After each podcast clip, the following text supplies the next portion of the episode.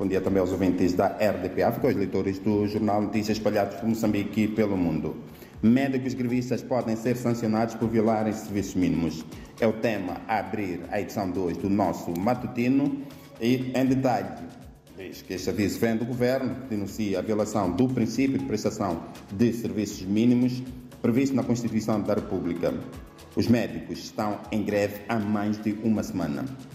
Estes profissionais poderão ser sancionados com a marcação de faltas, sem prejuízo dos outros uh, procedimentos disciplinares estabelecidos no Estatuto Geral dos Funcionários e Agentes de Estado, segundo o porta-voz do Conselho de Ministros.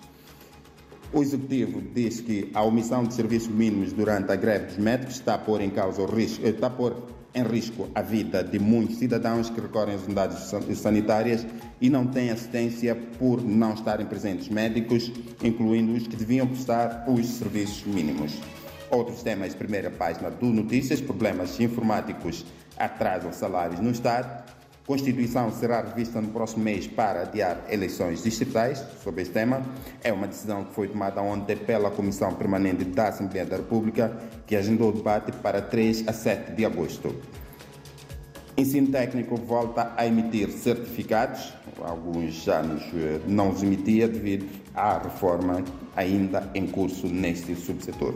Nas breves, funcionários do turismo treinados parceria vai formar e conferir estágios, estágios a jovens e estudos sobre o BRT. BRT é o sistema de mobilidade rápida para autocarros eh, de transporte de passageiros nas rodovias de Maputo.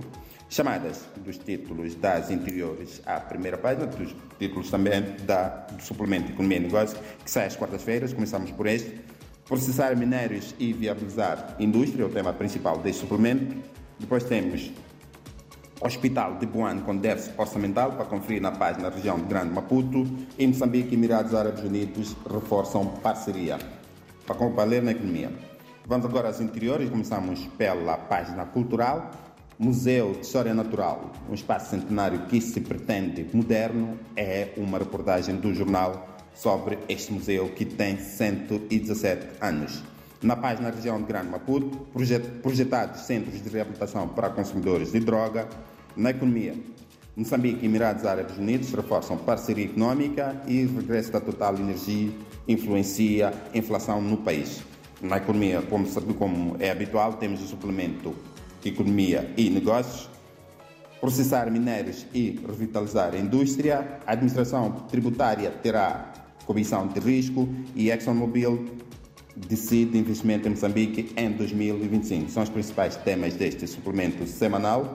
Vamos agora à Paz da Beira, que às quartas-feiras traz reportagens. O tema desta vez é sobre a segurança social.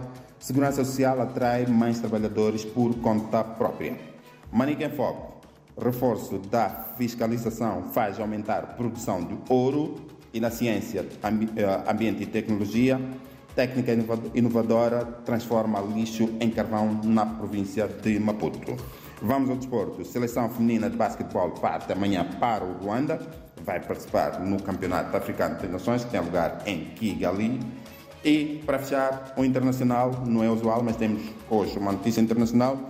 Prender Putin seria declarar guerra à Rússia. É uma reação da África do Sul às pressões internacionais ou aos pedidos de posicionamento internacionais, bem como da justiça sul-africana. O presidente Cyril Ramaphosa acabou por dar esse veredito. Há um mandato de captura, sim, uh, para prender o presidente russo. A África do Sul é signatário do Tribunal Penal Internacional, mas diz Ramaphosa não vai executar a prisão de que vai à África do Sul em agosto para a Cimeira dos BRICS.